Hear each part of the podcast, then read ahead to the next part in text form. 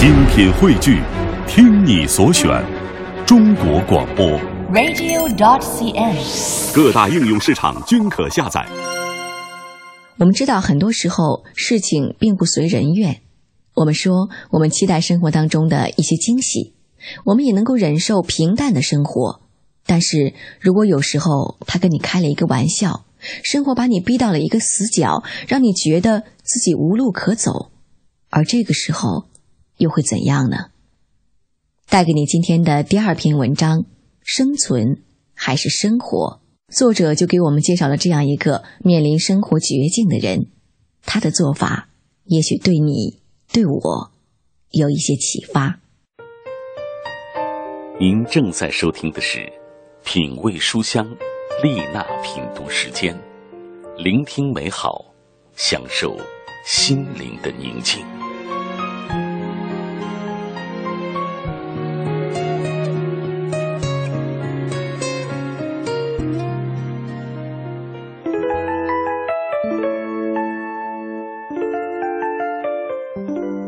有一次坐飞机遇到一个小伙子，一路上我们用普通话聊天。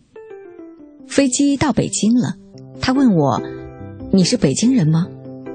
我回答说：“不是，我是南京人。”他顿时惊叹起来：“我也是南京人啊！”原来聊了一路却是老乡，老乡相见分外亲，各自留了电话和 MSN。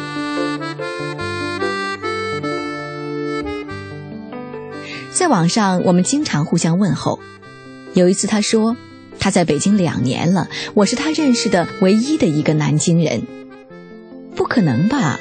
我说，北京有的是南京人啊。嗨，可是都没有互相来往。他沮丧地说：“北京真没有意思。”那你为什么要来北京呢？我问道。他说：“生活所迫呗。”公司派我来的，我真希望现在就把我派回上海去，那样会离家近一些。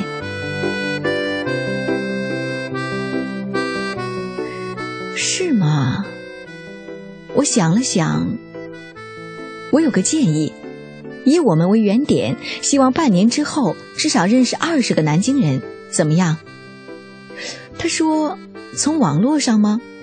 网络上什么人都有。”不可靠。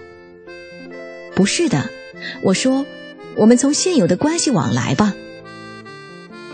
我进一步给他解释，你看啊，我们在南京呢，都各自有很多亲朋好友，他们肯定分别在北京有信得过的朋友，请他们把信得过的朋友介绍给我们，我们不就有朋友了吗？而且还有共同话题，又能够互相信任。这主意妙，他拍手称快。一周之后，我们七个南京人坐在了一起。三个月后，我们二十多个南京人在后海划船。四个月的时候，他没有被派往上海，而是派去了美国。临行之前，众人 A A 制为他饯行。他在饭前发表致辞，大意是说。没有想到，在北京最后的时候，会有三十多个老乡为他送行。他觉得北京很温暖，南京人很哥们儿。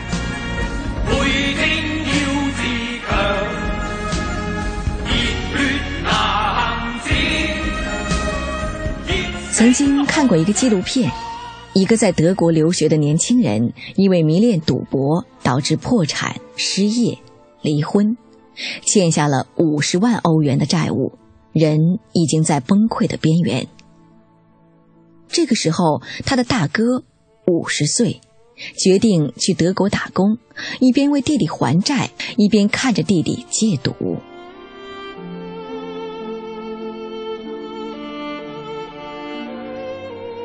这似乎是一个不可能完成的任务。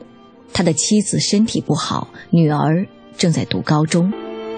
为了这个决定，气恼的妻子和他离婚了，他只身一人去了德国。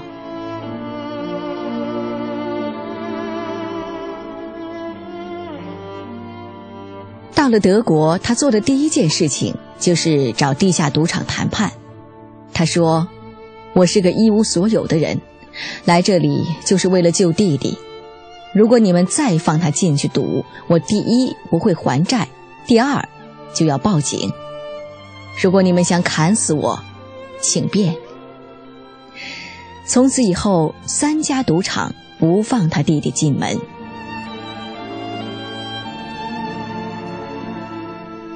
他做的第二件事情是带着弟弟在一家华人蛋糕店学手艺。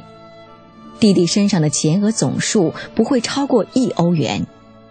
这样过了一年的时间，他想办法借了点钱，在唐人街开了家糕点店。由于口味好、信誉好，又有救弟弟的动人传说，店里的生意非常兴隆。他做的第三件事情，就是在唐人街成立了互帮会。慢慢的，很多初到德国的华人有什么问题都去找他帮忙，他成了当地一个欠着一身债务的传奇人物。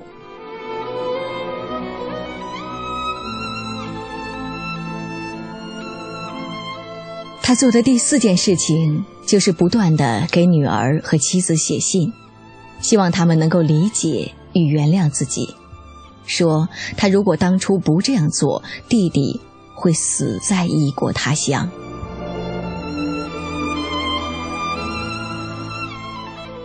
十年过去了，记者采访他的时候，他刚过六十岁生日，弟弟欠的债只剩五万欧元了，弟弟再也没有赌过，开始利用网络尝试外贸生意。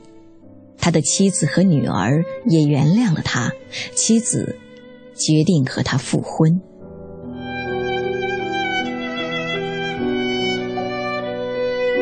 如果说生存，他真的是曾被逼到了死角，可是他从来没有离开生活，而且创造了奇迹，洋溢着人性的光辉。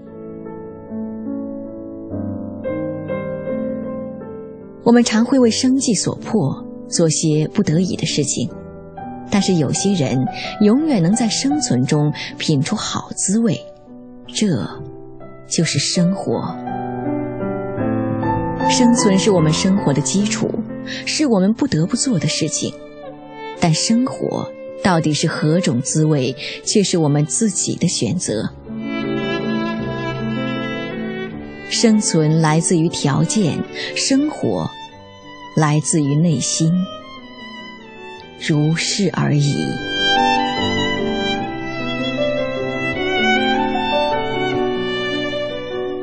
刚才跟你分享的这篇文章叫做《生存还是生活》，会觉得有一点沉重吗？其实真的是这样的。每个人面临的环境不同，但是决定这个人幸福与否，或者说是快乐与否的原因，不见得是环境，更重要的可能是内心的态度。有些人就像文章当中的这个年轻人一样，虽然面对的没有什么，可是你会听到很多的抱怨和牢骚。但是如果能换一种态度，换一个角度去看问题的话，即使身处绝境，也可以绝处逢生。我知道这当然不容易，但是并非无法做到。